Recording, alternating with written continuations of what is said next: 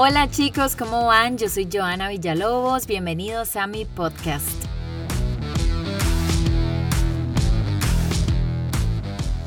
La palabra tóxica o tóxico se ha vuelto muy popular en los últimos años. No sé si ustedes se han dado cuenta, pero antes no la utilizábamos, hasta ahorita. Pero bueno, bienvenidos al 2021. Una persona tóxica hace referencia a alguien que afecta directa y negativamente a sus personas más cercanas, ya sea por su personalidad problemática, egocéntrica y demás. Los más tóxicos suelen ser parejas amorosas, pero también existen obviamente familiares tóxicos, amigos, compañeros de trabajo y muchos más. Pero hoy nos vamos a centrar en el amor. ¿Ustedes creen que en algún momento de sus vidas han sido tóxicos? Hoy lo vamos a averiguar.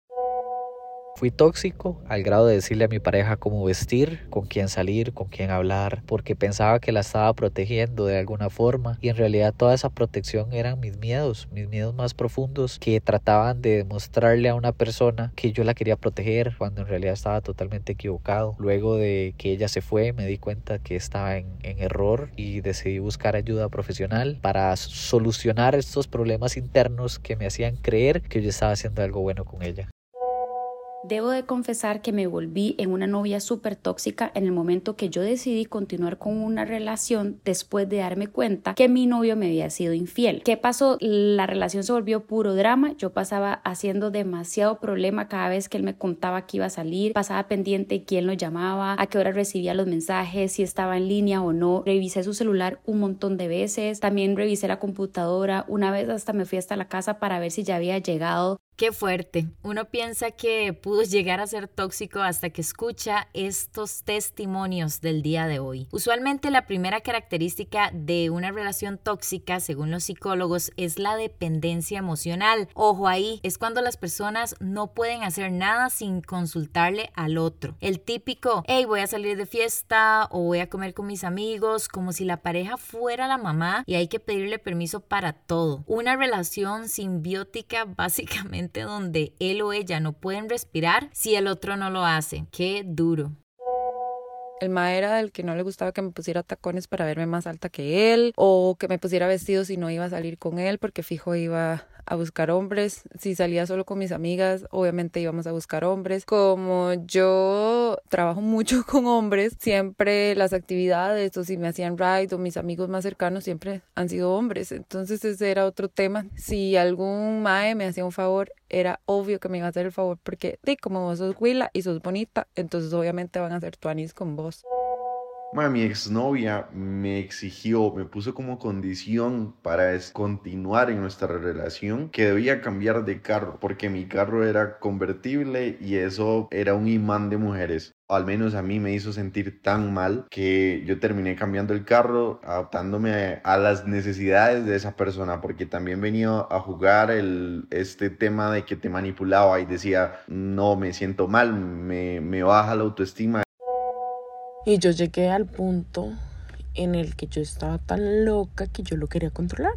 Entonces yo ahora digo, mae, o sea, yo sé por qué terminó mi relación, fue por mi culpa. Porque, o sea, yo me enojaba hasta porque el mae fuera a la casa de él, a estar con la familia de él. Mae, lo del carro me dejó con la boca abierta. Y es que, a ver, uno a veces por estar embobado o enamorado de una persona, al principio ve esas cosas como, uy, sí, son toques raro, pero uno cree que las puede solucionar o controlar, pero luego cada vez se vuelve más tóxico y al chile cuesta dejarlo. Hay personas que obviamente han tenido que buscar ayuda psicológica de lo difícil que es huir y salir de una relación tóxica.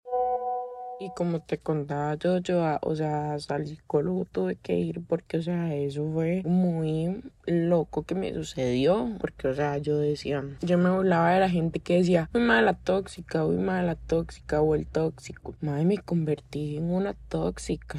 O sea, este, yo llegué a pasar de siete días de la semana, pasaba cinco días metido en la casa de ella. Y ella, pues cuando terminamos decía que yo no daba todo por ella. Llegué a arriesgar mi trabajo en su momento por salir temprano solo por ir a visitarlo. Llegué a tener una exnovia que me controlaba pues obviamente el celular. De hecho llegamos a un punto donde ella pues me formateó el WhatsApp, hizo el tema del WhatsApp web y lo tenía en el propio teléfono de ella para ver con quién hablaba, a quién llamaba y pues obviamente me di cuenta y llegamos a tener una ruptura en la relación. Estos son ejemplos muy concretos de tóxicos, pero a otro nivel. Mujeres y hombres. Creo que es momento de que si ustedes están en una relación de estas, mae, porfa, pongan las alertas y piensen bien las cosas. Les voy a pasar algunas señales para determinar a los tóxicos, aparte de todos los audios que hemos escuchado acá. Uno, que le moleste que salgas con tus amigos. Controla tus gastos y cuentas bancarias, el colmo te dice qué ropa ponerte. Hace lo posible por restarle importancia a tus propios méritos. Cuando discute tenés que ceder vos siempre en todas las peleas. Siempre te está recordando tus fallos del pasado, qué pereza. Y además te menosprecia delante de la gente y hay muchas, muchas más. Se molestaba hasta por el simple hecho de que inclusive a mi propia familia yo le mostrara más amor a mi familia que, que a ella, ¿verdad? O sea, cosa que a mí se me hace como inmadurez, ¿verdad? Pero ella se molestaba por eso, le tenía celos a mi hermana, cosa que es impensable. Un abrazo, este, un beso en el cachete, o sea, por cosas como esas se ponía a pelear. Recuerdo que nos celábamos por todo. Él me celaba con mi familia, me celaba con mi perro, con su propia familia, porque se enojaba si yo compartía con ellos. Él solo quería que mi tiempo se lo dedicara a él. No me permitía hablarle a ciertas personas, no me permitía ir a ciertos lugares. Él prácticamente elegía mi círculo de amistades, mi círculo social, hasta que llegamos a un punto en el que una vez nos compartimos contraseñas de redes sociales.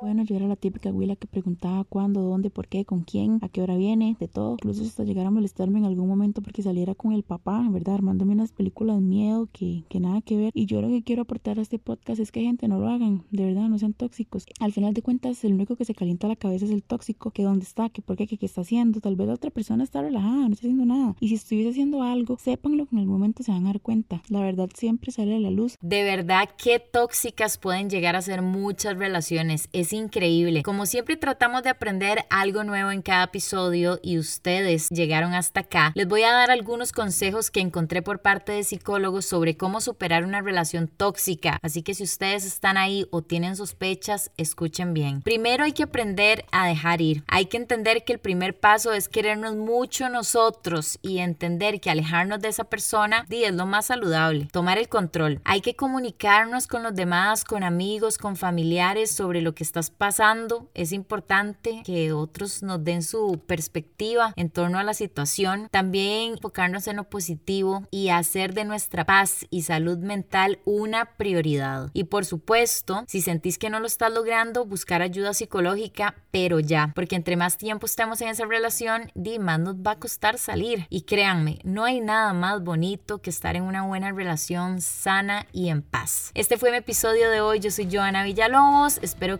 la hayas pasado bien y más importante aún, hayamos aprendido algo. Nos escuchamos martes y jueves. Que la pasen bien. Chao.